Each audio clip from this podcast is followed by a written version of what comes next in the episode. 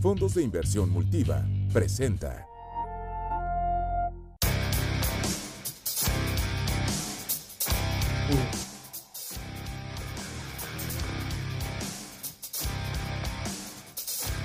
Mi querido Arnulfo Rodríguez, eh, pues bueno, uno de los especialistas más fuertes que tiene Banco Multiva en los temas económicos, financieros y de negocios. ¿Cómo estás, Arnulfo? Muy buenas noches. ¿Qué tal, Paul? Buenas noches. Qué gusto saludarte.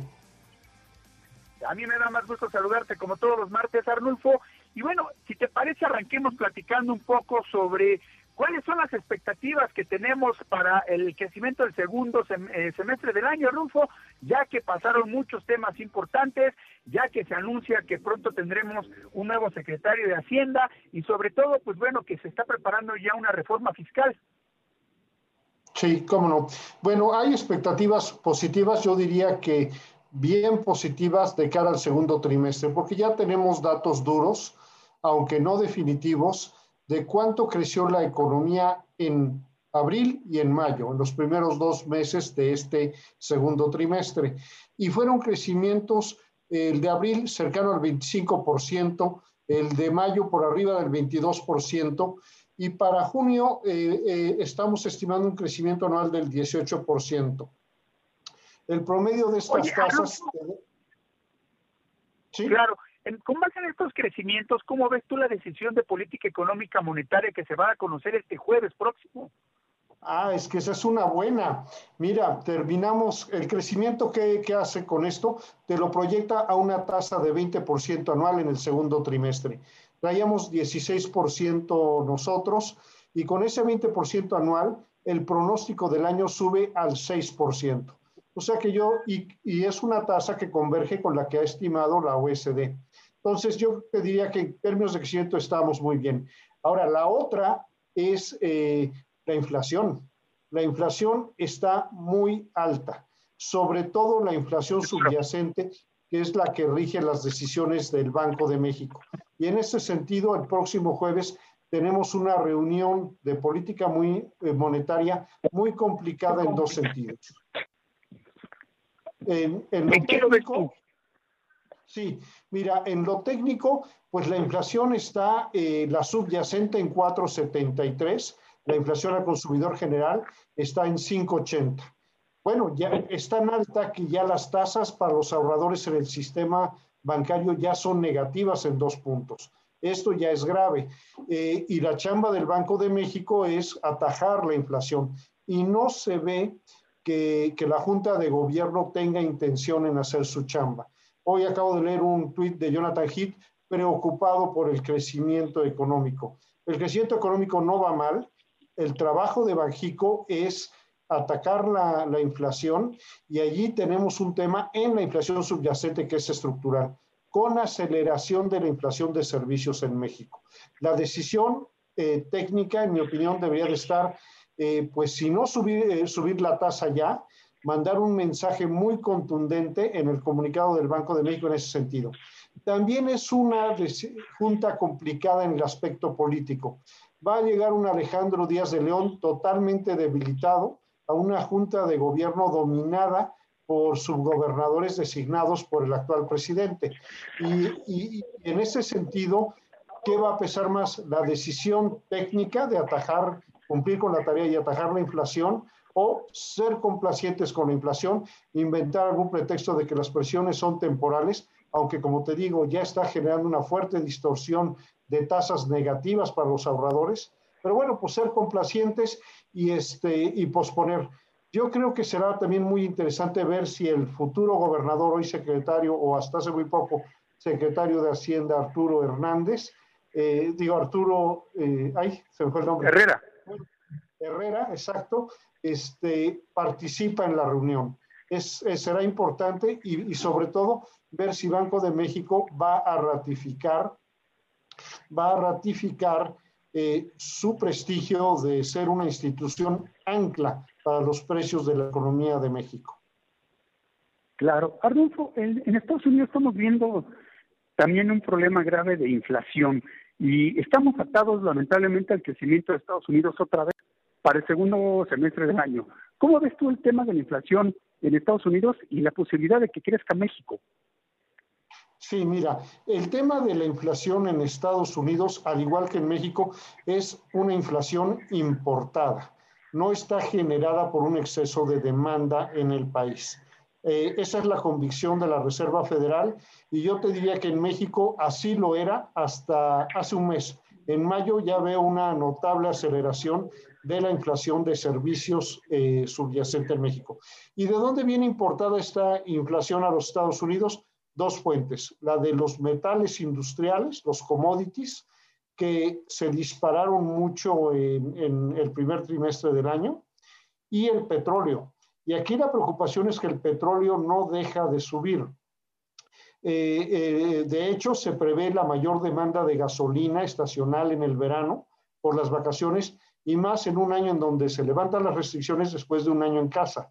Entonces va a ser extraordinaria la demanda de combustible cuando por el lado de la oferta parece insuficiente el incremento que ha anunciado la OPEP de 300 mil barriles diarios en junio, 300 mil en julio y 400 mil en agosto, para un total de un millón este, 100 mil barriles diarios, que fue lo que redujeron la oferta en la ocasión anterior. Bueno, van a reponer esa oferta y por la ocasión anterior me refiero a hace un año, cuando restringieron por la caída de precios del petróleo. Bueno, la van a reponer, pero parece insuficiente ante la demanda que se viene. Para colmo, eh, las pláticas con, con, Irán en el tema de, de su programa nuclear se han estancado y esto es ampliación de las sanciones a Irán para entrar al mercado petrolero. Tienes una oferta restringida con una demanda muy agresiva del verano. Esto está impulsando los precios de petróleo hacia los 70 dólares por barril de plácemes para Pemex, pero nos está generando un componente de inflación importada fuerte en Estados Unidos, en México y en el mundo. Aunque muchas veces creemos, eh, mi querido Arnulfo, que el tema del petróleo alto beneficia muchas veces a México, ¿no? Pues hoy ya no, la balanza petrolera es deficitaria. Claro. Entonces, beneficiará a México en el sentido de que beneficia a las finanzas de Pemex, que es el talón de Aquiles de la actual administración, y bueno, pues no se ve ya tan mal. Eso ayuda. Sin embargo, como país, eh, y ahí lo tenemos. El, eh, si tú ves los distintos componentes del índice de precio en México, hay un componente de energía que es el que más ha crecido. Y estoy hablando de tasas que llegaron a ser del 19%. Entonces, eh, pues una inflación del 19% anual en el precio de la gasolina, pues es un choque muy fuerte que irradia presiones inflacionarias en toda la cadena de distribución de productos. Claro, y si vemos eh, todavía, eh, Arnulfo, que pues bueno, el gobierno intercede todavía un poco en el tema de los impuestos para poder ayudar a que las gasolinas no lleguen a esos niveles tan altos. ¿Qué va a pasar de pronto si el gobierno mexicano ya no tiene dinero para, digamos, subsidiar un poco los precios de los combustibles y ahí se nos dispare la inflación? Pues mira, eh, ese supuesto eh, creo que todavía es remoto, el de que se le acabe el dinero al gobierno.